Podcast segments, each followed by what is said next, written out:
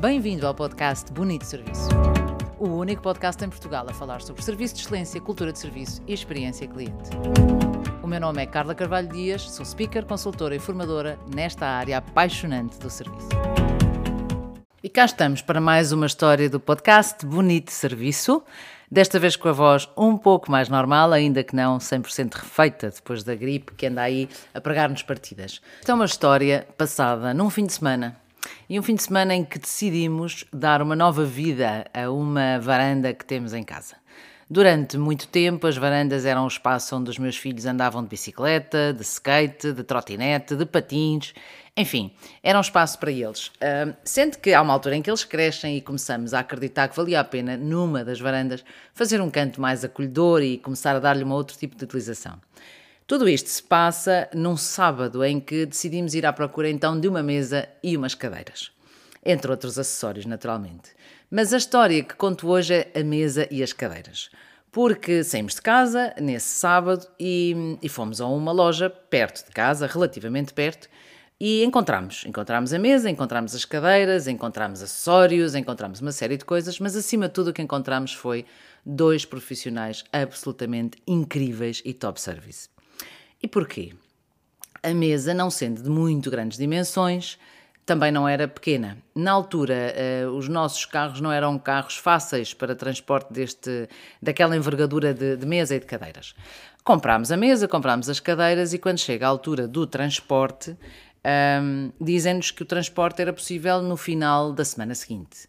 Ou seja, aquele sábado de sol, aquele domingo de sol e também aquela necessidade que alguns de nós têm, nomeadamente eu tenho, de, ou nós temos, algo imediatista, não era satisfeita e, portanto, houve aquele, aquele lado de desconsolo, dizer a sério, ah, está um dia tão bom, está tão maravilhoso. E a pessoa que nos estava a atender, e culpa minha que não me lembro o nome, eu tenho registado, mas não a tempo de gravá-lo neste, neste podcast. A senhora que nos estava a atender disse: Mas espera aí, mas vivem onde? É mesmo aqui ao lado.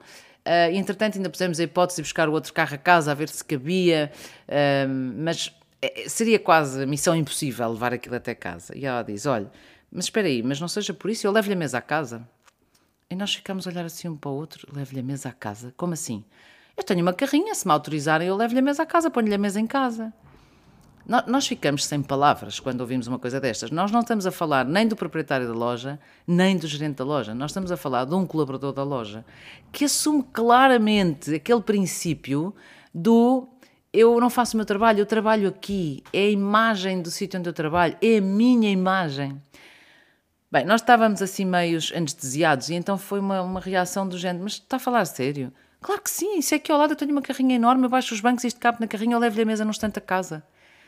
Ah, nós, quando somos surpreendidos com este tipo de, de, atitude de quem nos serve, quase que nos sentimos mal por dizer que sim. Uh, mas estávamos, nós víamos um sorriso rasgado na cara da pessoa e víamos uma, uma atitude genuína de é só se me deixarem, não me custa nada. Agora vem aqui um parênteses, que é quando nós dizemos nós agradecemos, se, se fizer isso de facto ficamos, quer dizer, ficamos extremamente gratos. Uh, e a pessoa diz-me, sabe, deixa-me só confirmar com, com a minha gerente. Aqui, aqui vem um parênteses interessante. É que a gerente perdeu uma grande oportunidade na altura de vir ter connosco e de, e de mostrar que estava alinhada com esta atitude. E efetivamente não estava. O que só prova que, mesmo com gerentes não completamente alinhados com esta filosofia de servir bem e de, ser, de provocar experiências marcantes e únicas, mesmo assim nós podemos fazer a diferença.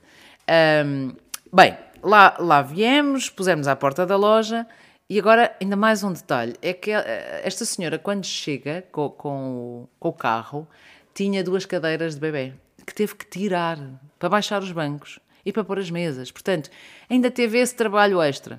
Lá ajudámos a pôr a mesa lá para dentro. Entretanto, nós tínhamos comprado mais coisas que acabaram por ir entregar lá à casa mais tarde. Bem, lá vem a mesa, lá vem as cadeiras, lá vem a senhora uh, por ali fora. Eu fui com ela no carro, o meu marido foi à frente e chegámos à garagem, e tirámos a mesa e pelo caminho íamos uh, trocando mensagens, eu e o meu marido, dizer o que, o que é que nós fazíamos, quer dizer, um, ehm, nem, nem, nem nos sentíamos bem numa gratificação financeira, tínhamos que fazer mais qualquer coisa. E então percebemos que a senhora tinha dois filhos, fomos falando e fomos mantendo relação e fomos conversando e Tivemos a mesa em casa, fizemos almoços, jantares, foi, foi maravilhoso. Lembro-me que fiz um post e, portanto, que me perdoou, mas é, é mesmo muito feio não, não dizer o nome dela. Uh, mas eu tenho esta dificuldade e quem me conhece sabe, não me esqueço nunca de um rosto, uh, mas esqueço-me frequentemente dos nomes.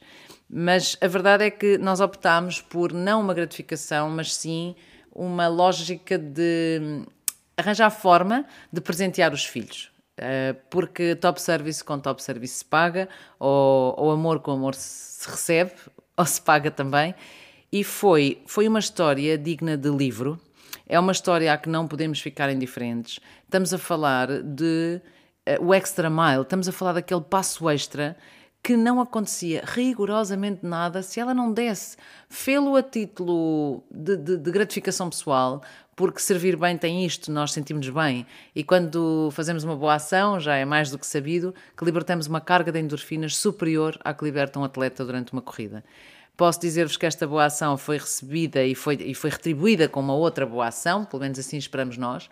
Ainda hoje, e sempre que vamos a essa loja, falamos, cumprimentamos, trocamos, hum, sei lá, olhem, mimos, ofereci-lhe um livro, claro, e, e é assim, e esta pessoa passou pela nossa vida, fez não aquilo que vem no manual de procedimentos, foi contra as regras, eh, em teoria, de uma, de uma loja, Curiosamente, não foi valorizada pela sua gerente na altura, mas uh, vale a pena, sem dúvida que vale a pena. Espero que se inspirem com esta história, com uma moral que é um, top service, a escolha é nossa, a escolha foi dela. E asseguro-vos que se de hoje à manhã alguém me perguntar se eu recomendo aquela pessoa para o que quer que seja, eu não só recomendo, como insisto que é uma pessoa excepcional, que veste a camisola e que faz tudo para satisfazer, satisfazer o seu cliente e provocar experiências marcantes e incríveis. Isto já foi em 2017 Estamos em 2021 e eu diria que, enquanto a minha saúde mental me permitir, nunca me vou esquecer desta história. Por isso mesmo, obrigada a estes dois elementos. Eu só falei na senhora que foi ela que levou a mesa à casa, mas estava acompanhada de um colega igualmente top service. E, portanto, fica a história, fica a inspiração. Por hoje termina o podcast. Dois a oito dias, mais uma história eh, top service, ou uma história que vem desmistificar a ideia de que em Portugal se serve mal. Não, em Portugal serve-se muito bem, com muita alma e com muita paixão, como, como, como demonstrou esta, esta história que acabei de contar. Mais histórias, mais dicas, artigos no meu blog em carlacarvalhodias.com e no site carlacarvalhodias.com. Obrigada, boa semana, bom serviço.